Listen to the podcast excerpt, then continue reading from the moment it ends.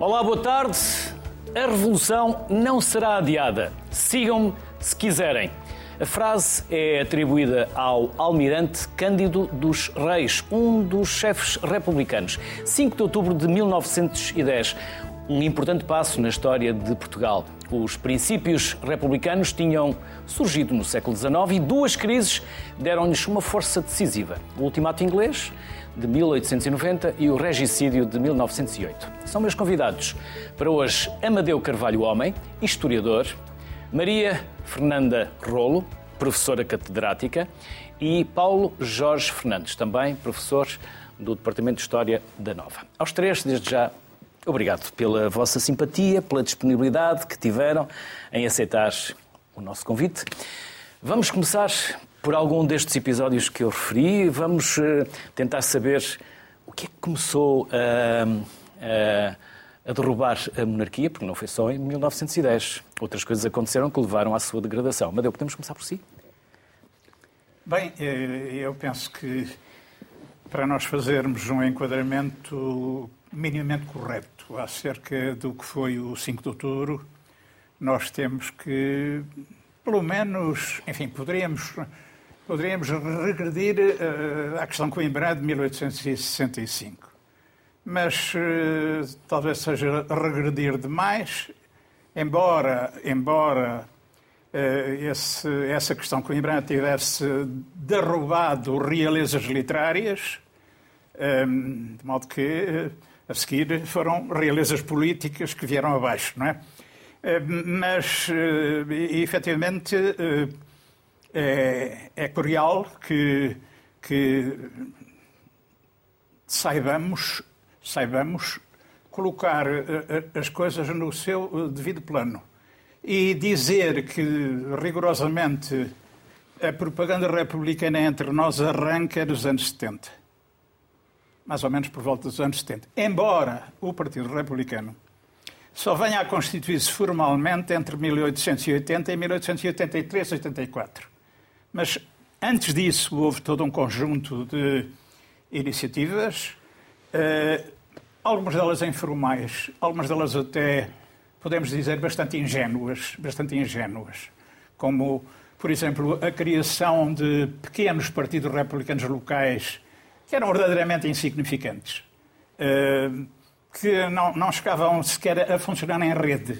Eram, portanto, iniciativas mais ou menos, mais ou menos eh, transitórias e sem grande, sem grande coluna vertebral, eh, que, sobretudo, agregavam fundamentalmente pequenos burgueses, funcionários públicos, militares, e, verdade seja dita, muito pouco terceiro Estado, muito pouco, muito pouco arreia miúda, muito pouco arreia miúda.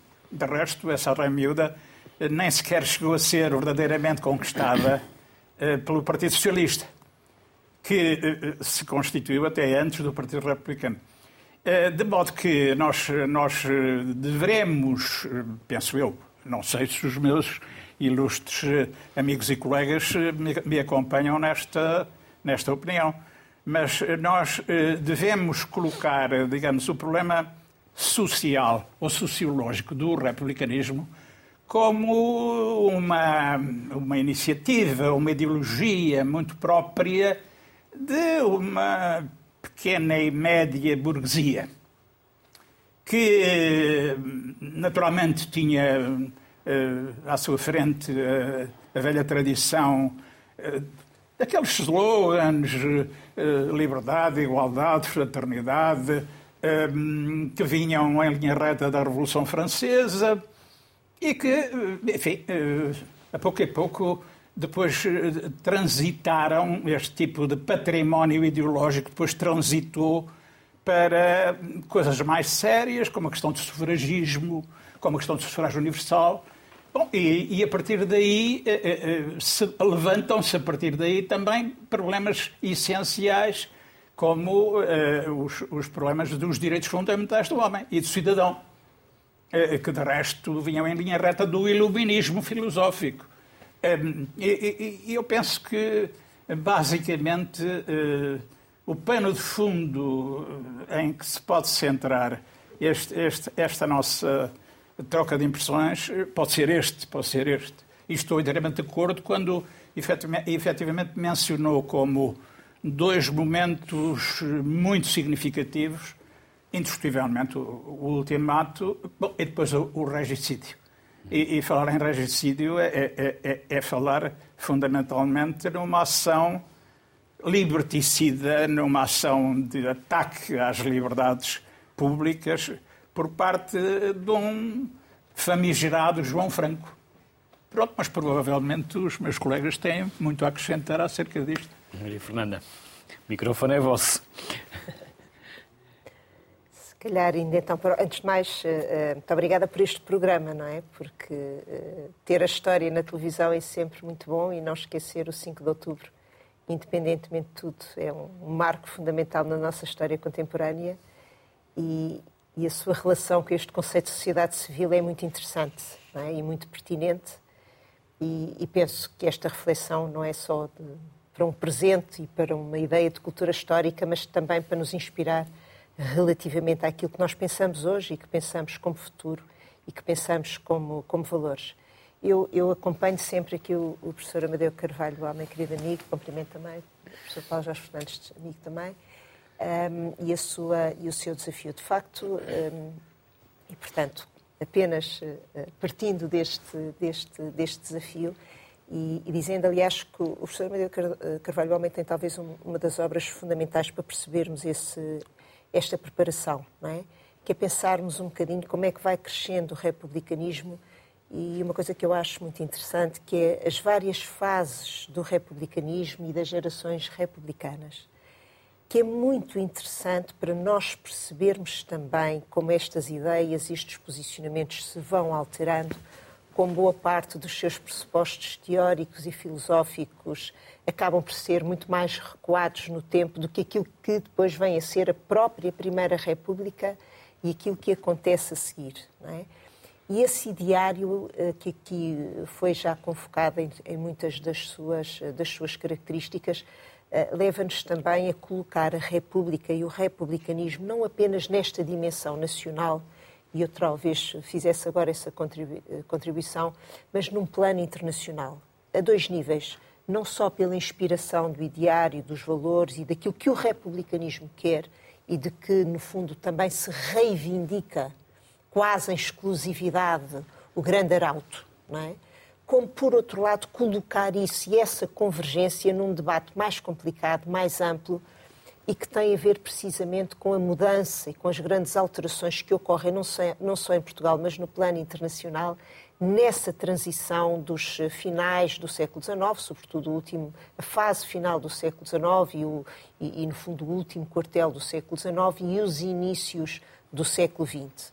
Isso permite-nos explicar aqui várias tensões internas e perceber que há também aqui um enorme oportunismo no republicanismo como força política inscrevendo-se numa grande crise social que não, não é exclusiva de Portugal.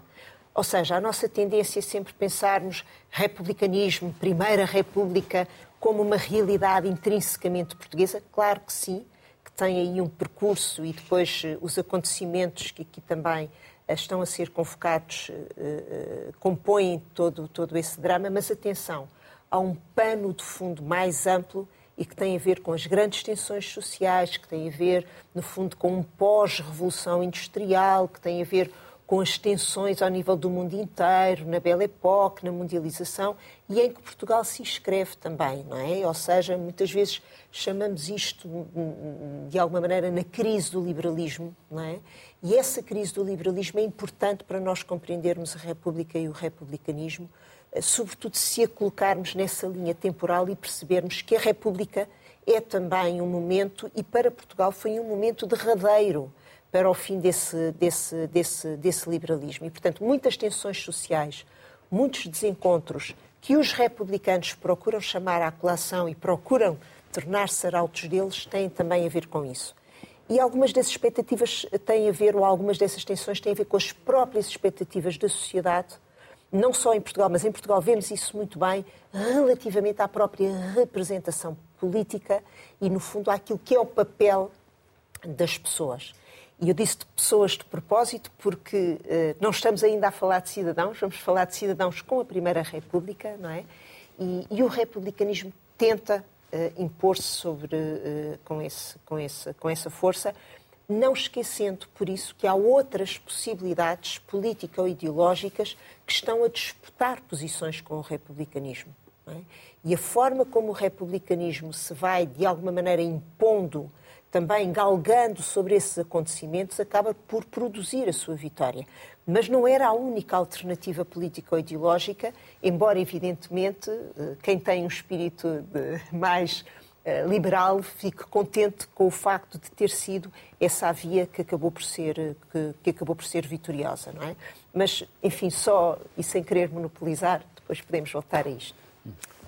Sim. Um, não, no seguimento disto que acabou de ser dito, eu acho que é importante salientar que o republicanismo, aliás, à semelhança do liberalismo, 50, 60, 70 anos antes, é uma ideologia importada, é uma ideologia estrangeira.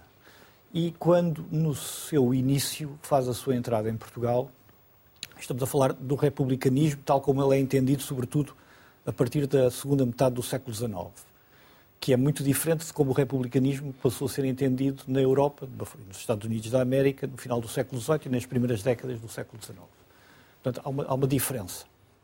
Então, na segunda metade do século XIX, o republicanismo em Portugal é, sobretudo, e aí acompanho o que o professor Amadeu Carvalho Homem acabou de dizer há pouco, no sentido em que o republicanismo é, no seu início, na sua gênese, um movimento de elites, não é um movimento de massas, não é um movimento que, uh, que se imponha numa sociedade que está preparada para aceitar e para perceber e para compreender esta nova ideologia que se abre uh, ao mundo naquela altura, até porque não podia ser de maneira diferente.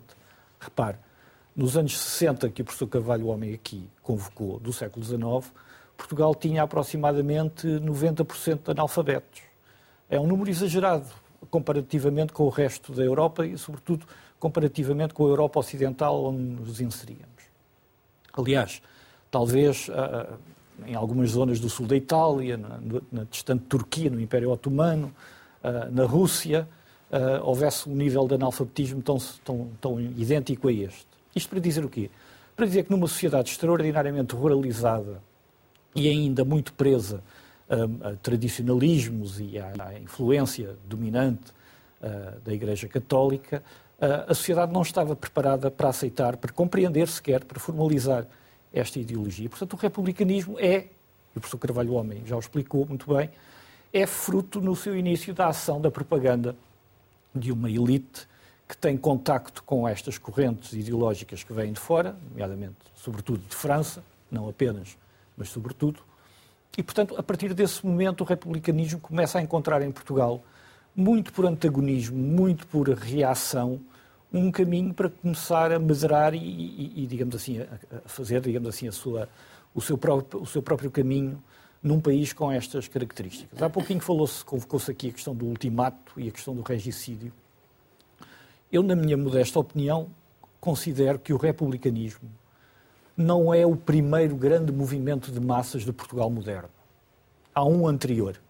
E isto relaciona-se com a questão do ultimato que há, há pouco estávamos a, a falar que tem a ver justamente com uma com a emergência, a partir dos anos 70, anos 80 do século XIX, em Portugal, de um nacionalismo radical de cariz colonial que se levanta a propósito da disputa e da cobiça das grandes potências europeias a propósito das colónias portuguesas, sobretudo em África, não apenas, mas sobretudo em África, e que levou a partir dos anos 70 até os anos 80, em vários episódios sucessivos, a convocar muito pela gênese de um fenómeno que também começa a ganhar, a, a ganhar visibilidade na sociedade portuguesa de então, que tem a ver com o crescimento e com o alargamento do espaço público, que tem a ver com o crescimento da imprensa, que tem a ver com o alargamento desta imprensa, sobretudo aos meios provinciais, à província, por via do desenvolvimento do caminho de ferro, do telégrafo, mais tarde do telefone, etc.,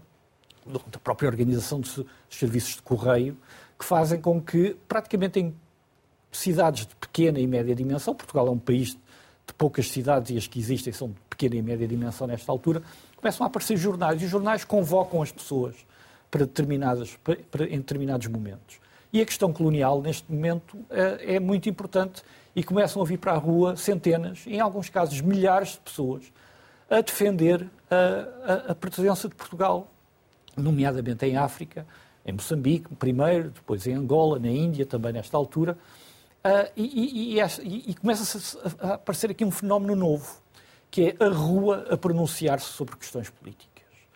E o republicanismo aproveita muito, há aqui, a professora Fernanda Rolo falava numa questão de oportunismo, há aqui algum aproveitamento político, inteligente, obviamente, por parte desta elite, uh, tal pequena burguesia, o funcionalismo público, gente ligada à universidade, uh, Teófilo Braga e, e outros, uh, que percebem este fenómeno e convocam-no e aproveitam-no e começam a, a, trazer para Portugal e a convocar para Portugal também estas ideias que vêm, que vêm de França e começam a divulgar justamente esta ideologia. E o movimento republicano aproveita-se muito disto.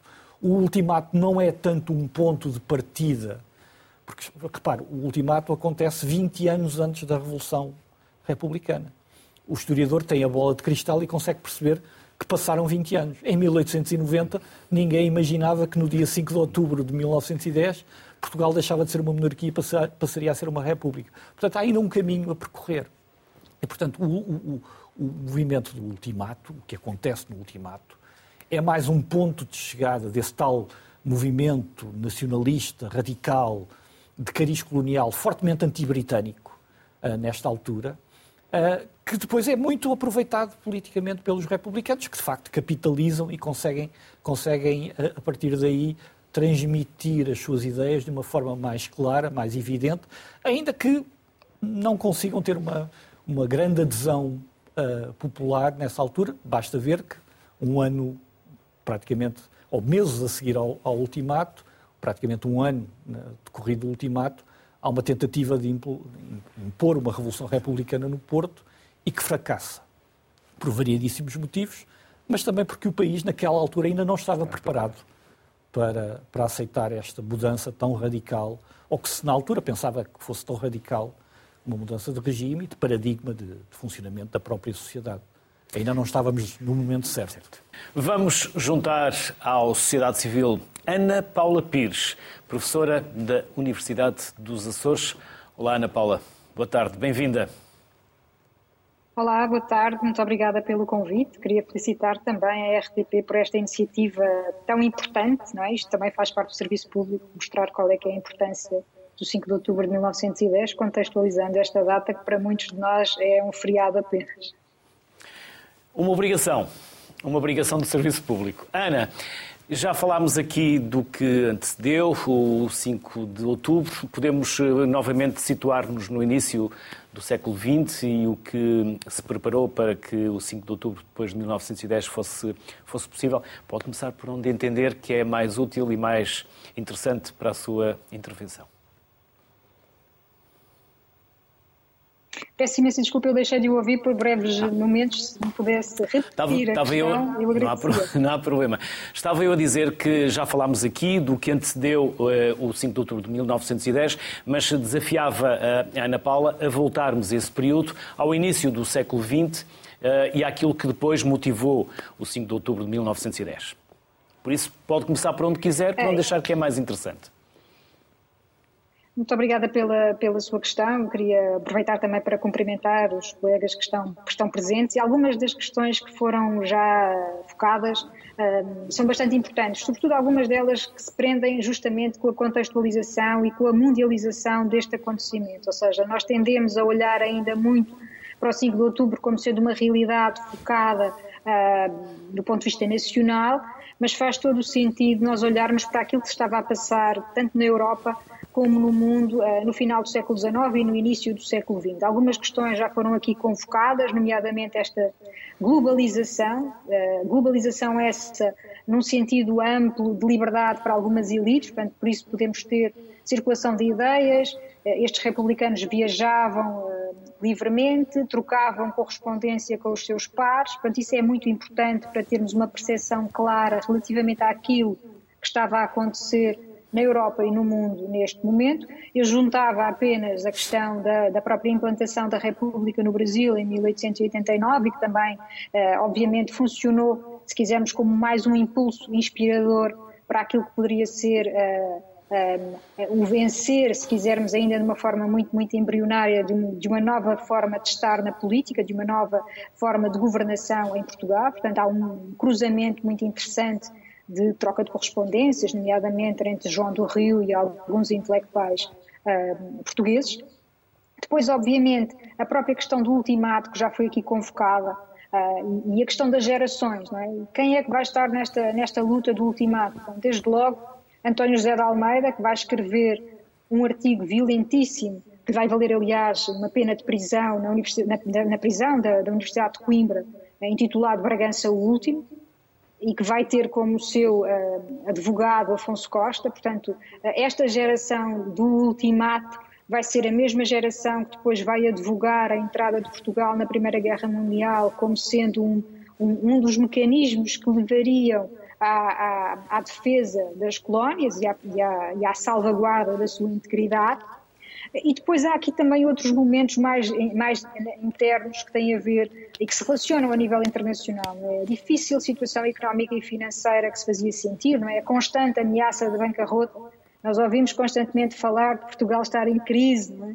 e esta ideia da bancarrota que nos, que nos persegue começa precisamente a, a, tomar alguns contornos, sobretudo no final do século XIX, 1880, 1890, 1891, e é toda ela muito trabalhada e muito aproveitada pela própria propaganda republicana, acusando justamente os desmandos e os gastos da Casa Real, uh, sobretudo como sendo um, um endividamento constante da monarquia, como sendo uma, uma questão que a República viria a resolver, não se saberia ainda muito bem como, porque tudo isto são intenções.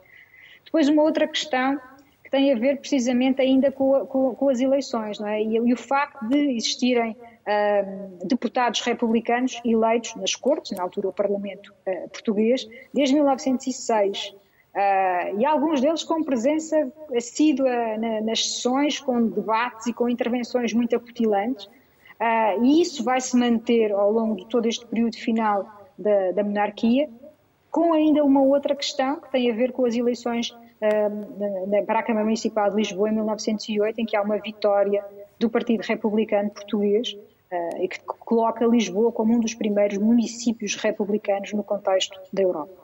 Uma outra, uma outra questão eh, que tem a ver também com o facto que foi aqui eh, mencionado, da, da própria questão eh, da Revolução e do ideário da Revolução Francesa.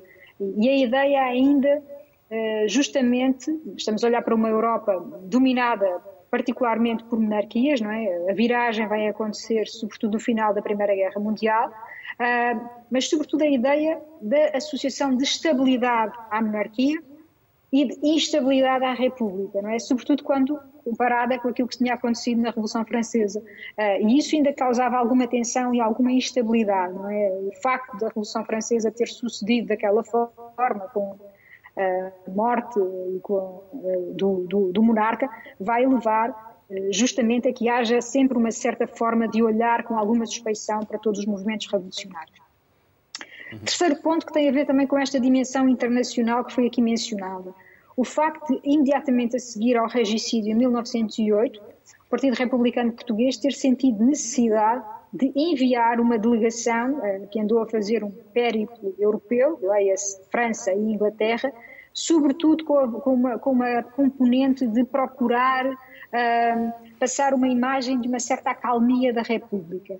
E a ideia clara, por parte dos seus principais dirigentes nesta altura, de que um regime novo não poderia surgir imediatamente a seguir ao regicídio. Portanto, não poderia haver uma ligação entre aquilo que tinha sido a morte violenta de Dom Carlos e o surgimento imediato de um regime novo. Portanto, houve, por parte de António José de Almeida, eh, por parte de Bernardino eh, Machado, que acabou por não viajar, por parte de Magalhães Lima e outros influentes republicanos, uma preocupação de viajar para a Europa e, sobretudo, de dar a conhecer uh, aquilo que seria o ideário republicano português uh, e, uh, sobretudo, procurar dissociar a República de, do, do assassinato.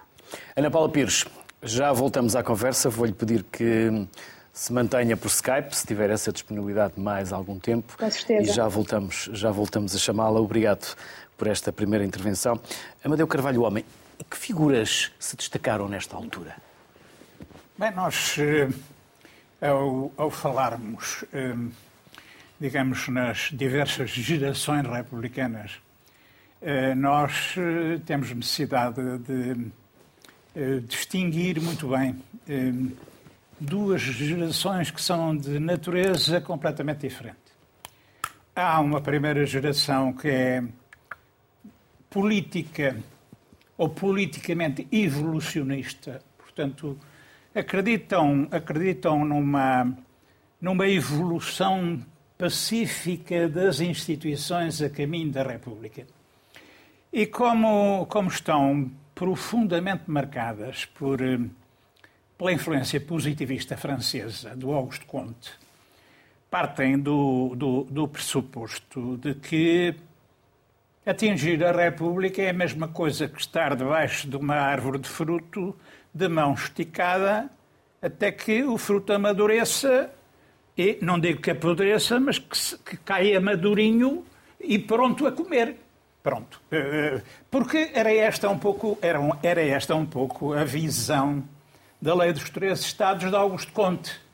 Ele dizia que realmente, enfim, as, as sociedades passavam por uh, três momentos fundamentais. Uh, primeiro passavam pela, pelo enfeudamento à teologia, depois investiam numa, numa metafísica, ou seja, num conjunto de ideias gerais relativamente uh, pouco operativas, relativamente vagas, e, e, e, finalmente chegava-se à altura da ciência. Portanto, e, e, quer dizer, é esta, digamos, este, este avanço este avanço neste sentido pró-republicano era, eh, na perspectiva positivista, inevitável. Era inevitável.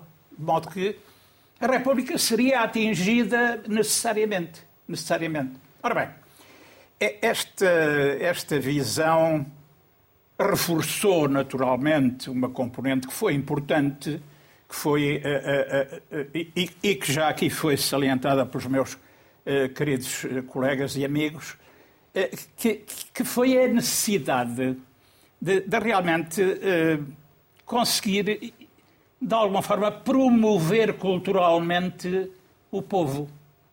O chamado povo, daquilo que se designa por povo. Ou seja, os tais, os tais uh, sans-culottes. Bom, e, e, e, portanto, fez todo um trabalho que passou, inclusivamente, por. Uh, publicações que até curiosamente se chamaram catecismos. Catecismo republicano para o uso do povo, por exemplo, ehm, do, do, do, do a, biblioteca, a, biblioteca, Republicana do Consigliere Pedroso. Ehm, este, este catecismo, estes catecismos republicanos do Carrilho Videira, o Carrilho Videira publicou catecismos republicanos para uso do povo, e de modo que houve todo um trabalho no, no, no sentido de tentar promover, eh, digamos, culturalmente eh, as, as, massas ignaras. Ora bem, eu, eu, eu penso, e, e, de resto defendi isso nas minhas publicações, que o, o ultimato marca efetivamente um, um momento decisivo, porque que é um momento contraditório, até do ponto de vista, do ponto de vista ideológico é um momento contraditório, porque por um lado, por um lado, hum, defende-se o nosso colonialismo, as nossas colónias, a nossa presença colonial. Hum, hum, que era, de resto, inevitável e estava dentro do espírito do tempo. Eu nem, nem, nem sequer alinho com aquelas leituras que dizem ai, mas que coisa horrível e tal, o colonialismo daquele tempo. É, claro que todo o colonialismo foi horrível. Só que a questão é saber se foi sentido ao nível da população em geral como horrível. E a questão é que não foi. A questão é que não foi. A questão é que, mesmo o próprio Partido Republicano, depois de constituído, eh, avançou, digamos, militantemente no sentido da, da promoção e da presença de Portugal nas colónias. Bom, eh, mas o ultimato, digamos que gerou efetivamente uma, um sobressalto. Gerou um sobressalto cívico, que de resto já estava a ser preparado por uma geração que deixou de acreditar no constitucionalismo e que passou a acreditar, digamos, nas, nas intervenções musculadas do poder. Refiro-me a, uma, a um célebre grupo que, por vezes, é, é caracterizado enfim, imperfeitamente, que é o famoso grupo dos vencidos da vida. O grupo dos vencidos da vida é é pró-militarista, pró-cesarista e, e, e, e pró-bismarquiano. Quer dizer, o modelo alemão era aquilo que, que, que se preconizava. Isto para, para, de alguma forma, obedecer, digamos, à, à, àquele desafio que já foi aqui colocado de nós tentarmos enquadrar o nosso republicanismo num movimento mais amplo eh, do, do, do internacionalismo.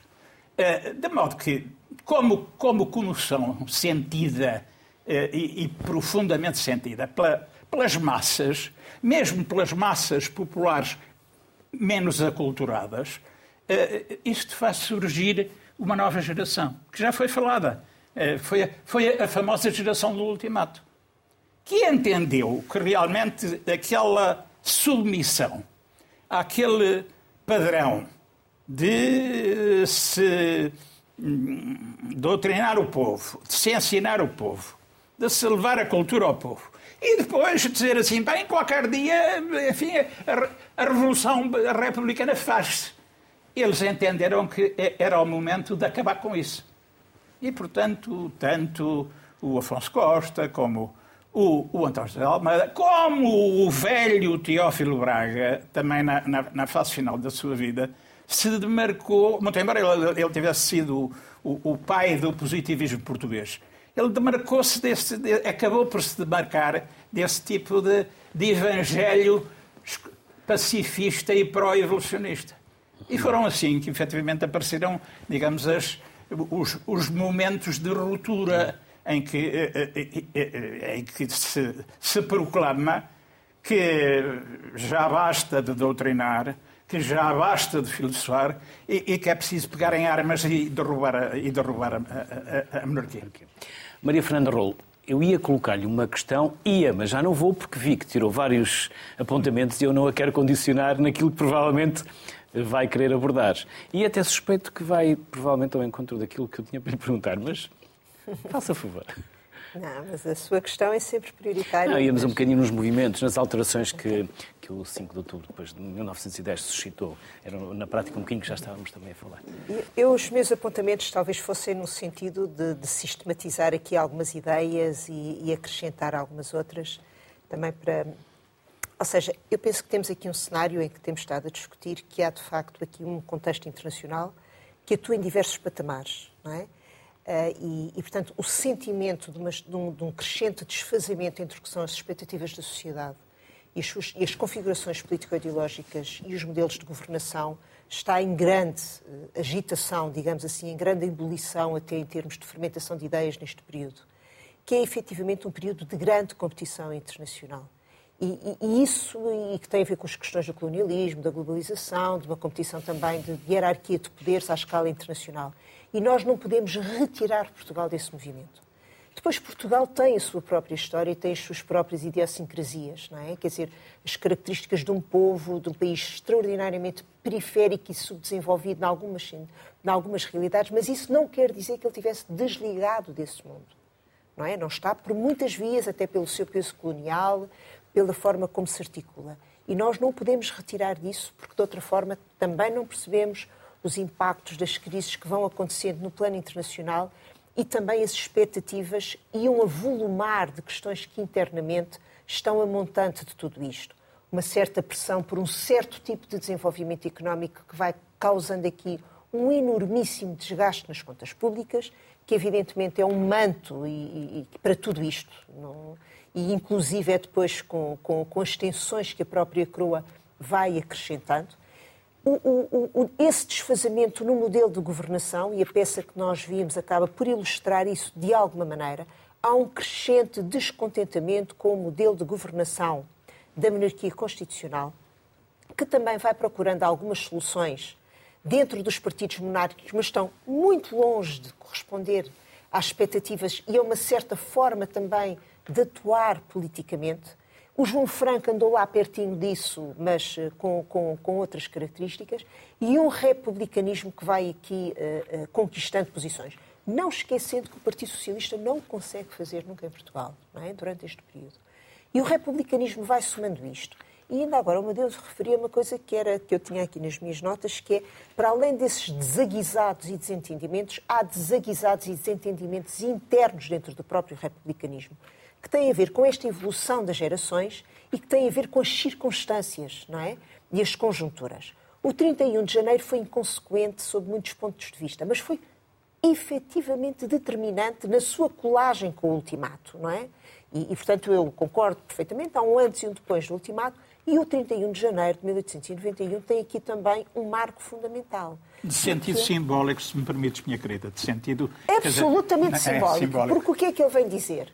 Ele vem dizer que, rep... que há muitos republicanos que acham que a via do republicanismo já não se pode uh, uh, esperar por ela apenas pacificamente. E, portanto, a via revolucionária, o 31 de outubro, ao consagrar a derrota dos republicanos revolucionários, também mostrou outra coisa: é que a revolução era um caminho. Fracassou, até claro. por desentendimentos e desorganizações internas que tiveram sempre os republicanos.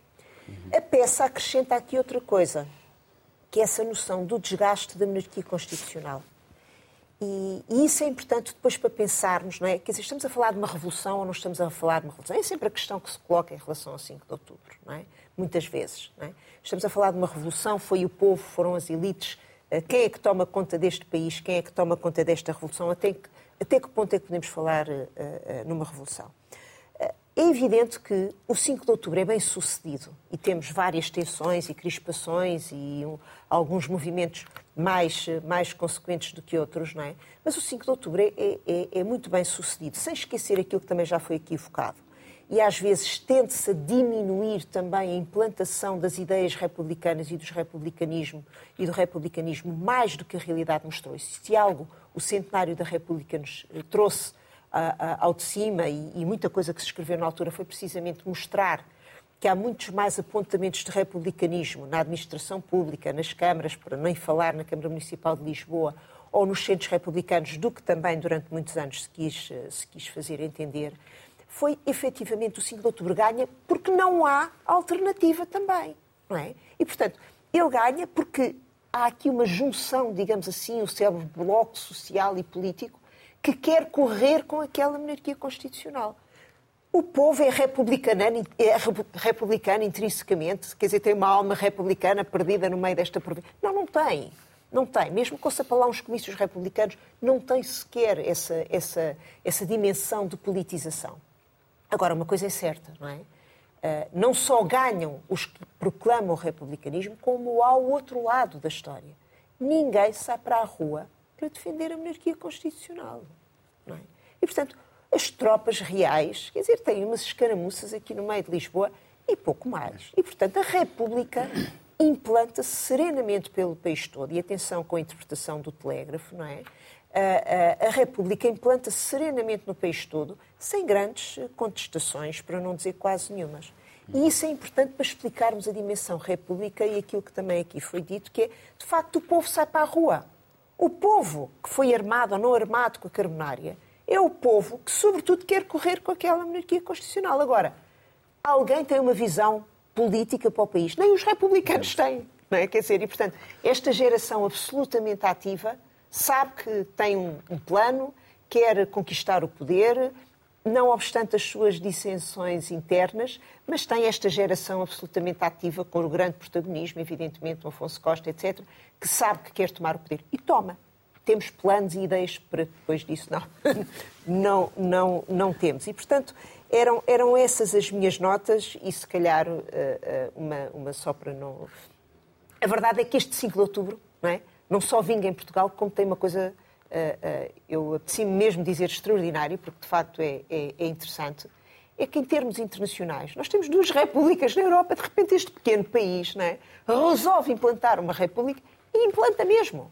É? Demorou a ser reconhecida por alguns países, foi imediatamente por outras, e demorou inclusive pelos Estados Unidos da América, não é? Então, um ano para reconhecer a República Portuguesa. Mas a verdade é? é que este pequeno país, apesar de tudo, com esta hibridez e com algumas ideias mais intrínsecas dos nossos republicanos ou não, a verdade é que implanta, estabelece um regime republicano Quer nós queiramos, quer não, deixamos de ser súbditos e passamos a ser cidadãos. A República não é posta em causa, nem internamente, nem externamente. É? Quer dizer, e, portanto, isso deve-nos, uh, uh, talvez, ajudar um bocadinho a pensar se devemos ou não falar em revolução, para não entrar no outro debate muito inter interessante, que é porquê 16 anos, não é? E com, e com que nível de instabilidade política, não é? Se não me engano, sete parlamentos, oito oito Presidente, presidentes. Oito mandatos presidenciais. Oito mandatos e 45 governos. Nove golpes só na fase final. Juntas portanto, de, e, portanto, um caos. Até 1926. Mas o Paulo, aqui o Paulo Jorge que estudou bem, eh, quer dizer, este nível de, de, de inquietação política ou partidária uh, e governativa não se pense que é panágio da Primeira República. E tem razões que o explicam, nomeadamente o perfil da Constituição de 1911, em que é torna absolutamente impossível uma tomada do poder por uma via democrática, eh, apesar das chapeladas recorrentes, não é? E, portanto, para derrubar o Parlamento, dificilmente o podia fazer por uma via legalista.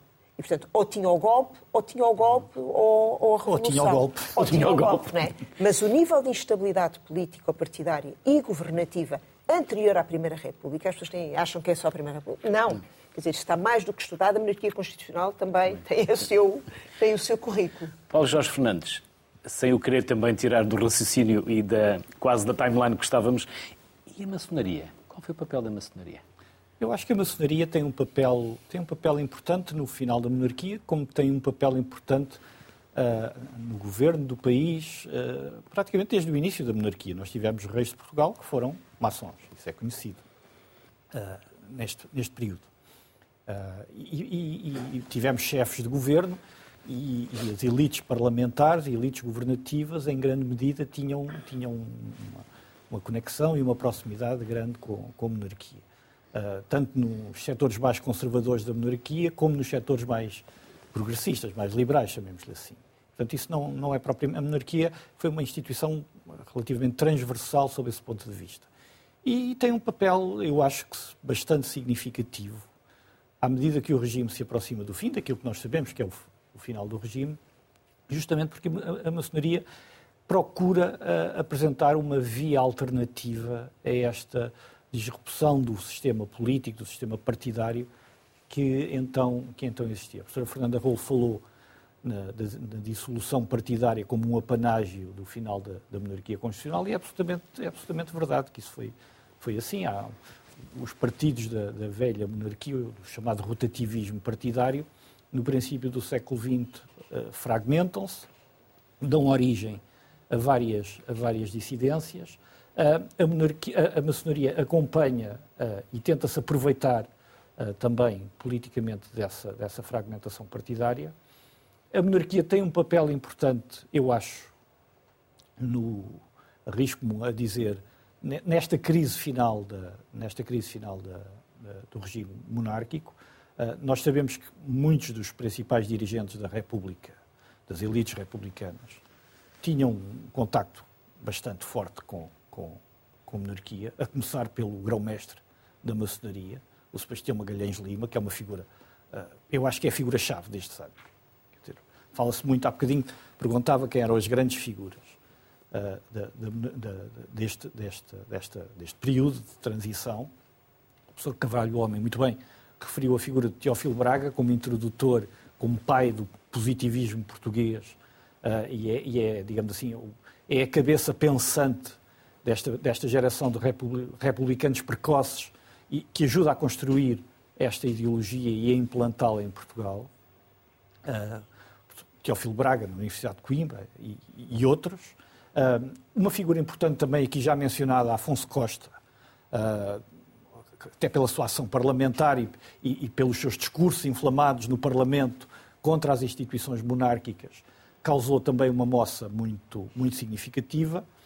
E depois temos o grão-mestre da maçonaria, o Sebastião Magalhães Lima, que é um homem que uh, está, está, nesta, está, nesta, está nesta leva, digamos assim, geracional uh, também de conspiração contra, contra as instituições e contra, e contra o regime monárquico. Portanto, a, monarquia, a, a maçonaria está numa ligação muito próxima com, tem uma ligação muito próxima ao final, a este final do regime, tem um braço armado que é muito importante uh, nesta, nesta altura. O Dom Carlos tinha uma, uma frase que ouviu ao, ao rei Humberto de Itália, nesta altura morria-se muito de uma doença, que era o atentado.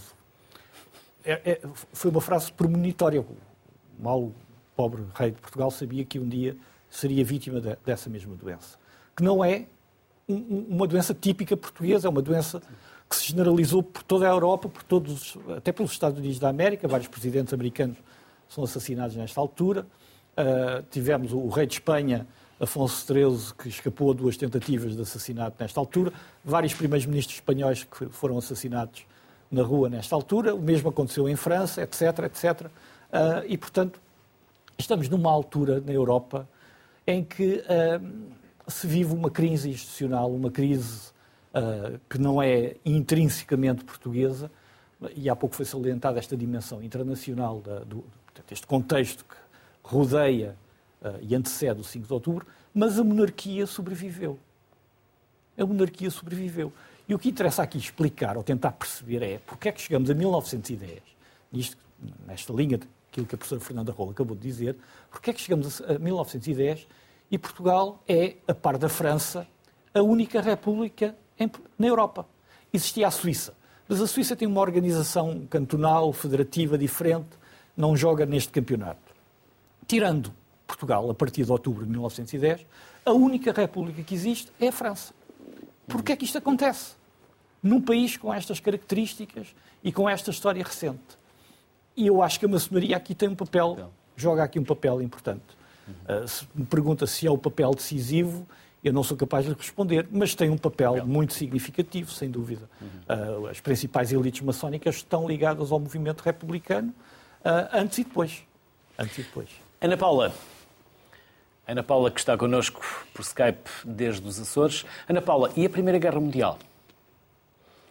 Bem, Sim. a Primeira Três Guerra minutos. Mundial vai ter aqui um impacto tremendo. Em primeiro lugar, por algumas das questões que já foram aqui levantadas. Desde logo o facto de Portugal ser uma república praticamente isolada numa Europa de monarquias. Portanto, um, um regime que tinha sido implantado apenas quatro anos antes, com uma grande instabilidade política, com o facto de não haver, eh, de se ter transformado rapidamente, com algumas dificuldades e com muitas lacunas, um programa daquilo que era um partido eh, de protesto, que era o que o Partido Republicano era, num partido de governo. Uh, pelo meio, toda uma reorganização do país que foi necessário fazer, transformação de símbolos, uh, mudança de moeda, pelo meio há uma guerra, a Primeira Guerra Mundial vai abalar todos estes alicerces e vai, alguns historiadores consideram-na como sendo um elemento fundamental para depois vermos a queda da Primeira República. Pelo meio a, a leitura é muito mais complexa, mas se quisermos a Primeira Guerra Mundial foi um grande abalo do regime. Uh, por todas as, por todas as, uh, por tudo aquilo que ela que ela significou, ou seja, uh, por uma por, por, necessidade de uma intervenção constante do Estado da economia, eh, algo que era novo até então, eh, pela necessidade e pelas próprias fraturas internas que existiam entre o próprio Partido Republicano, não é? Desde, desde, a sua, desde o golpe de 5 de outubro até à forma como essas transformações e estas decisões foram dando origem a uma própria fragmentação do campo político e à existência de partidos políticos com, uh, com ideologias distintas e que vão estar em causa precisamente relativamente àquilo que seria ou que deveria ser a própria participação. Como é que se poderia colocar a própria participação de Portugal na guerra? Deveria Portugal enviar um exército para combater na Europa?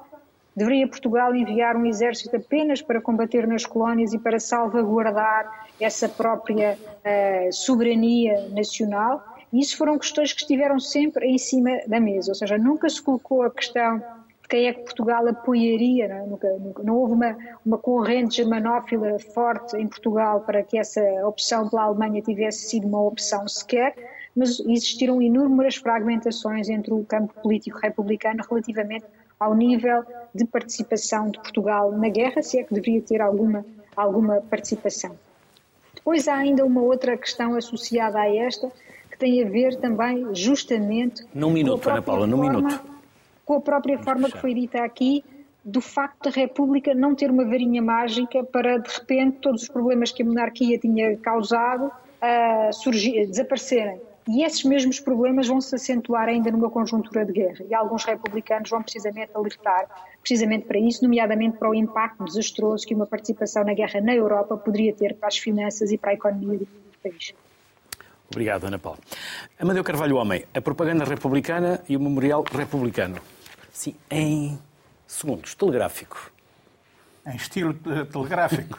Quase a sinopse. Bem, eh, a propaganda republicana, digamos que é uma, uma, uma obra, uma pequena obra, uma pequena obra que efetivamente eu eh, decidi levar a cabo eh, muito no princípio da, da minha carreira. Quanto, quanto ao outro, o Memorial, o Memorial Republicano é uma obra que eu fiz uma vez que fui o, o coordenador ao nível da Zona Centro, indigitado pela Reitoria da Universidade de Coimbra e pelo então Presidente da Câmara de Coimbra para levar a efeito, digamos, a comemoração da República na Zona Centro. Foi, digamos, o, o, o, o doce, o rebuçado que eu quis dar digamos, ao, à população portuguesa, porque é uma obra feita em estilo absolutamente correntio. Não, não, não é nada, eh, digamos, não, não, não é nada erudita, não, não está carregada de notas de rodapé e, e tudo isso. Maria Fernanda Rolo. Primeira República. Esse, esse, esse livro, que é coordenado por mim e pelo Fernando Rosas, reúne contribuições de vários autores e tem uma particularidade. É feito em 2009. Eu estava na altura a entrar no centenário da Primeira República e foi de alguma maneira muito importante para fazer um pouco o estado da arte e acabar com estas ideias de sacralizar ou demonizar a Primeira República. Uhum. Dicionário de História da Primeira República e do Republicanismo. São três volumes. Primeira nota, o incrível empenho da Assembleia da República, que assumiu a, a, a, promoção deste, deste projeto. Segundo, são mais de 100 autores, foi uma, uma mega obra e que reúne uh, muitas, muitas contribuições da maioria, muitas, muitas equipas é pesada, deu. São, são três volumes. E, e, o outro, e o outro que estava ali era da ah, guerra. Este. Este já mostrei? Já. já okay. Esse da guerra trouxe com um propósito. Foi precisamente salientar a importância que a Grande Guerra tem no contexto da Primeira República, porque uma vez mais sintetiza também estes cruzamentos todos de ideias e de dimensões internacionais e, e, traz para o debate também a forma, como ainda há pouco Ana dizia, como a Grande Guerra vem, eh, de alguma maneira, exacerbar uma série de circunstâncias que estavam latentes e que acabam por eh, se agravar. Paulo Jorge, 30 segundos para fechar. Fica, fica nas tuas mãos fecharmos o programa de hoje. Muito bem. O que é que, o que, é que eu, por minha incompetência, ainda não perguntei que o Paulo Jorge gostava não, acho que as perguntas, para nos dizer? As perguntas essenciais foram, foram feitas.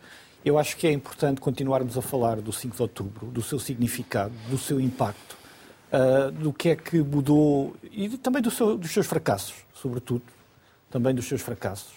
Uh, uh, o 5 de outubro apareceu como uma janela de oportunidade para fazer Portugal entrar no século XX e, de certa maneira, foi uma oportunidade, em muitos aspectos, uma oportunidade fracassada.